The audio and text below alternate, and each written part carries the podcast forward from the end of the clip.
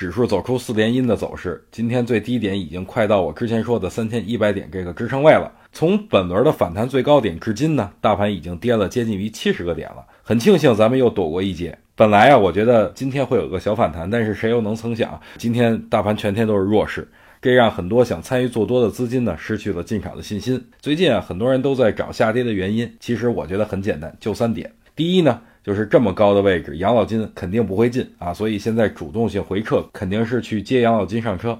第二呢，就是春节效应越发关键。现在很多人的心思已经不在行情上了，很多大的机构早就已经放假了，包括我们公司，下周员工就开始陆续的回老家了，所以很少有人在玩命了。第三个呢，就是创业板对于指数的拖累非常严重，创业板一日不见底，上证指数涨着就不踏实。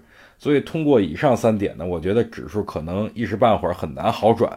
不过大家记住，机会是跌出来的，已经快到逢低布局的时机了。